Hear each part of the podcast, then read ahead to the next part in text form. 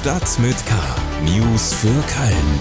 Der tägliche Podcast des Kölner Stadtanzeiger mit Annika Müller. Hallo zusammen und herzlich willkommen zu Stadt mit K. Ich hoffe, Sie hatten ein schönes Wochenende und haben auch den Montag gut überstanden. Hier gibt's jetzt auf jeden Fall Nachrichten aus, über und für Köln. Und das sind unsere Themen für den 11. Juli. Eine Hitzewelle rollt auf Köln zu. Werden es bei uns wirklich 45 Grad? Erneutes Beben im Erzbistum Köln. Wölki muss im Missbrauchsfall Pilz harte Kritik einstecken. Und die Viruslast im Kölner Abwasser ist wieder so hoch wie im März. Schlagzeilen. Das neu gegründete Gymnasium im ehemaligen Unity Media Haus an der Aachener Straße in Müngersdorf wird nicht rechtzeitig zum Schulbeginn fertig. Grund dafür sind pandemie- und kriegsbedingte Lieferengpässe und Materialknappheiten. Außerdem sei der Umbau eines ehemaligen Bürogebäudes in eine Schule eine große Herausforderung, so die Stadt Köln. Die vier neuen Fünferklassen müssen deswegen die ersten zwei Monate nach Löwenich ins Gymnasium an der Zusestraße. Ziel ist es, dass die Schule an der Aachener Straße dann nach den Herbstferien am 17. Oktober diesen Jahres ihre Türen öffnen kann. An Parkplätzen mangelt es auf der Venloer Straße in Ehrenfeld sowieso schon.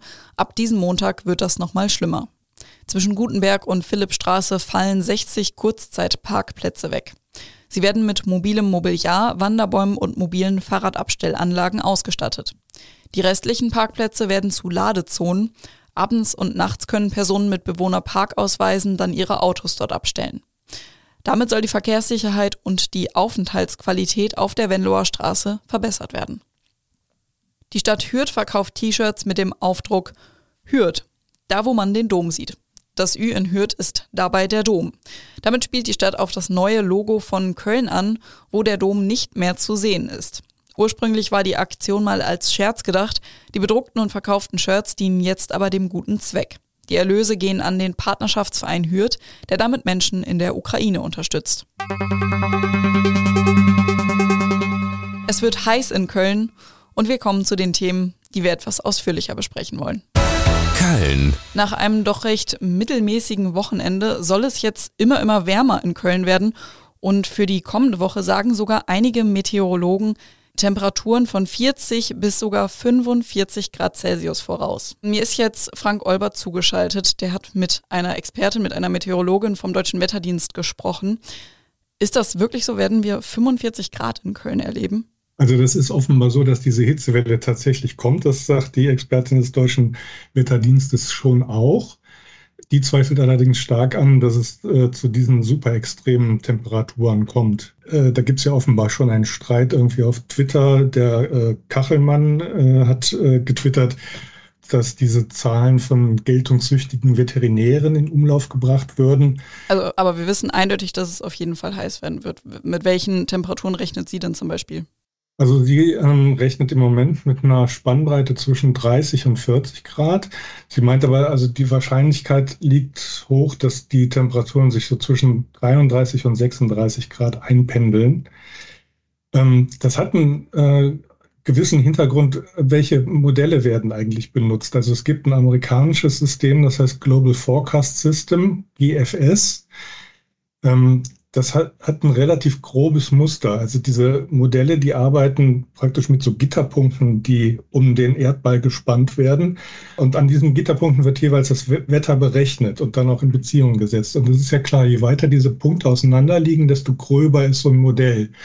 Und dieses äh, Global Forecast System ist offenbar ein relativ grobes ähm, Wettermodell, äh, wohingegen ähm, Deutschland und auch andere europäische Länder ähm, Modelle bevorzugen, wo diese Punkte einfach näher aneinander liegen. Also das heißt, äh, da kann man äh, sehr viel genauer dann ähm, vorhersagen, was wo passiert. Der Charme allerdings von diesem GFS, also von diesem amerikanischen System ist, dass mit diesem System ähm, Vorhersagen bis zu 14 Tagen möglich sind, auch wenn die natürlich dann ungenauer sind. Ja, und die 45 Grad, die kamen ja auch aus dem GFS-Modell. So ist es, genau. genau. Mhm. Ist denn mit Blick auf den Klimawandel, ist damit zu rechnen, dass uns solche Hitzeperioden jetzt öfter erreichen? Also das habe ich die Expertin auch gefragt, wie das mit dem Klimawandel zusammenhängt. Äh, gerade auch vor dem Hintergrund, weil ich finde, also jetzt gerade das letzte Wochenende war ja relativ kühl. Davor war es ziemlich heiß, jetzt soll es wieder heiß werden. Da habe ich sie gefragt, ob das eigentlich normal ist. Und da sagte sie ja, eigentlich ist das der Normalzustand. Was eher mit dem Klimawandel zusammenhängt, das sind diese lang anhaltenden Trockenperioden. Also wenn äh, das dann halt mal wirklich heiß ist, dann äh, bedeutet das, dass es dann auch über mehrere Tage oder gar Wochen hin so bleibt. Vielen Dank, Frank Olbert. Mehr Informationen dazu gibt es auf ksta.de oder über den Link in den Shownotes.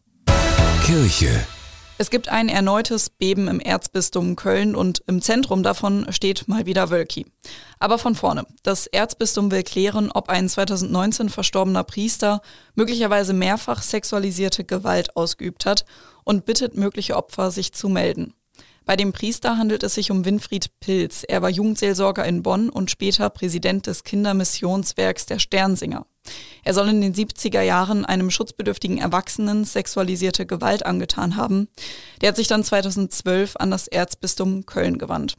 Mir ist jetzt unser Chefkorrespondent Joachim Frank zugeschaltet. Joachim, warum kommt das Ganze denn erst jetzt ans Licht, zehn Jahre später? Also in dem genannten Fall 2012 hat es äh, 2014 eine Bestrafung durch Wölkis Vorgänger Kardinal Joachim Meissner gegeben. Äh, die ist auch aktenkundig, also da gibt es einen Vorgang drüber. Dann wurde aber über diesen ganzen Vorgang Stillschweigen bewahrt. Zum Beispiel wurde nicht das Bistum Dresden informiert, in dem der Beschuldigte oder dann Täter seit 2010 wohnte.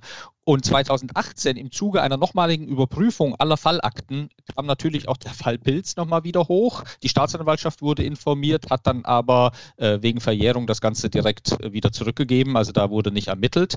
Und erst durch weitere Meldungen von Betroffenen, äh, so das Erzbistum, äh, ist das jetzt nochmal wieder neu ins Rollen gekommen. 2021 angeblich, sodass jetzt dann 2022 die Entscheidung kam, äh, öffentlich nach Betroffenen zu suchen, wie das übrigens auch so vorgesehen ist. Das tut man dann in der Regel, dass man sagt, hier gab es noch mehr Fälle und äh, bittet die äh, entsprechenden Menschen, sich zu melden. Ich habe es ja gerade schon gesagt, durch den Fall steht gerade auch Wölki wieder unter Kritik. Die sieht er aber selbst gar nicht so wirklich ein, oder?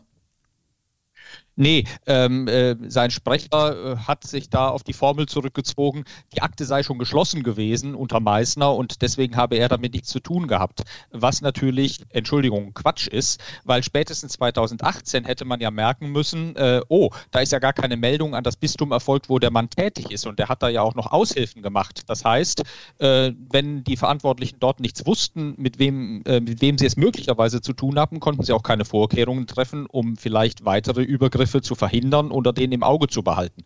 Und dass diese Meldung nicht erfolgt ist, das hat das Erzbistum dann nach langem äh, Hin und Her schon als Fehler äh, äh, jetzt zugegeben und als bedauerlich bezeichnet. Aber wie das immer dann so ist, es passieren Fehler, man bedauert was, aber man weiß eigentlich nie, wer ist denn jetzt letztlich dafür verantwortlich. Und, das muss man auch nochmal dazu sagen, als der Pilz starb 2019, gab es kirchenoffiziell, also vom Erzbistum, einen hymnischen Nachruf auf einen charismatischen Seelsorger, der ja insbesondere in der Jugendarbeit äh, gewirkt hat über Jahrzehnte und als Chef der Sternsinger ja einen ganz, ganz wichtigen Posten hatte in der Außendarstellung kirchlicher Jugendarbeit.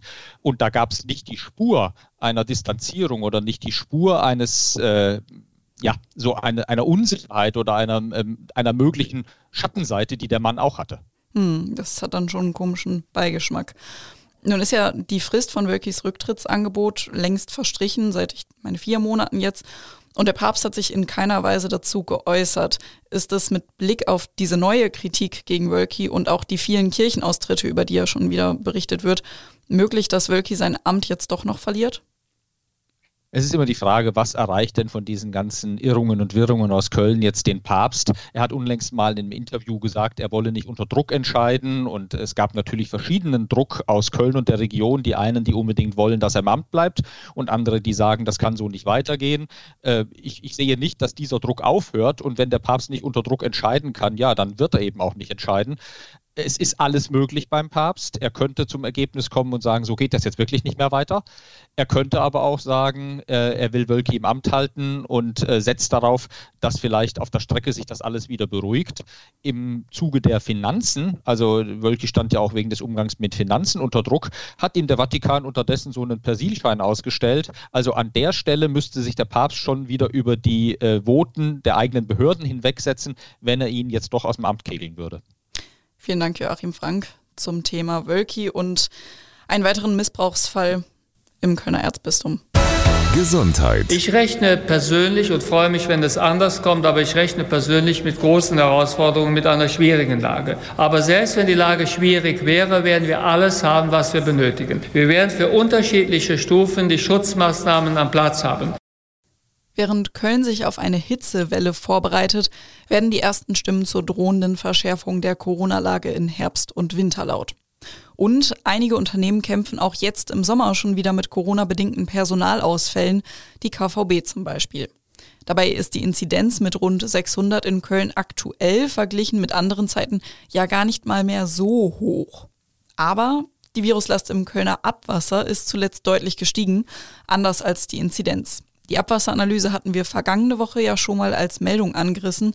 Wir wollen uns das jetzt aber nochmal etwas genauer anschauen und deshalb sitzt mir Paul Groß aus unserer Lokalredaktion gegenüber. Was genau bedeuten die Ergebnisse aus den Abwasseranalysen denn jetzt eigentlich? Ja, hallo Annika. Ähm, die Ergebnisse ähm, sind insofern ganz interessant, als dass es einen völlig neuen Trend zu geben scheint.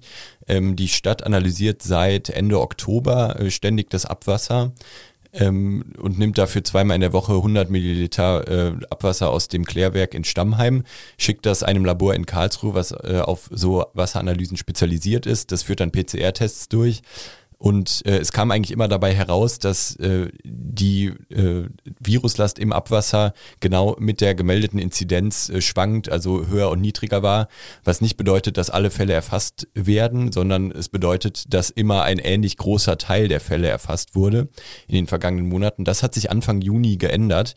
Der Wert zur Viruslast im Abwasser äh, ist nämlich jetzt so hoch wie im März. Ähm, die Inzidenz liegt aber jetzt, äh, wie du gesagt hast, bei ungefähr 500. Im März lag sie bei 2000. Das heißt, wir haben wahrscheinlich ein ähnlich hohes Niveau an Corona-Fällen wie im März, ähm, merken das nur gar nicht. Ähm, dazu gibt es natürlich verschiedene Thesen, warum das so sein könnte. Johannes Niesen, der äh, Leiter des Kölner Gesundheitsamtes, führt das auf eine gewisse Testmüdigkeit zurück. Auch darauf, dass viele Leute nur noch äh, Schnelltests machen und wenn die positiv äh, ausfallen, gar keinen PCR-Test mehr hinterher ähm, und dann eben nicht in die Statistik einlaufen.